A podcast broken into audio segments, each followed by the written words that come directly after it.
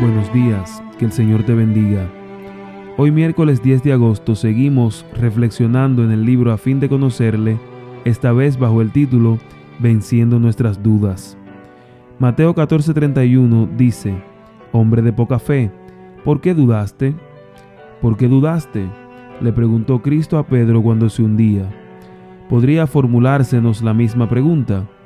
El Señor ha prometido darnos poder para resistir. Al escudriñar las escrituras encontramos base para confiar, provisión suficiente. Es nuestro privilegio decir valientemente y sin embargo con humildad, el Señor es mi ayudador, por lo tanto no seré conmovido en mi firmeza. Mi vida está oculta con Cristo en Dios. Porque Él vive, yo también viviré. Prometamos ante Dios y los ángeles celestiales que no deshonraremos a Dios pronunciando palabras de desánimo o incredulidad. Cerrad la puerta a la desconfianza y abrid ampliamente la puerta a la fe. Invitad al huésped celestial al templo del alma. Podéis elegir quién gobernará vuestro corazón y controlará vuestra mente. Si elegís abrir la puerta a las sugestiones del maligno, vuestra mente estará llena de desconfianza y rebeldía.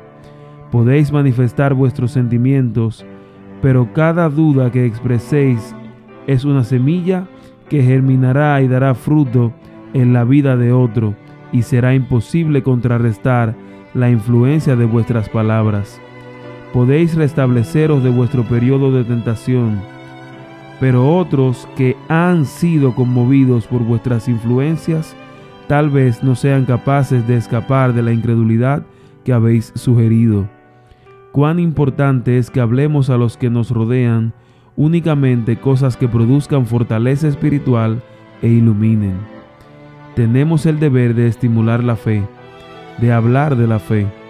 Si expresamos dudas y estimulamos la duda, tendremos abundantes dudas porque Satanás nos ayudará en esta obra. Necesitamos corazones y labios santificados.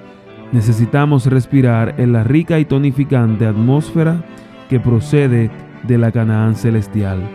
Es mi deseo hoy que el Señor te bendiga y que con su ayuda tú puedas vencer todos los miedos y enfrentar todo lo que la vida te presente. Feliz día.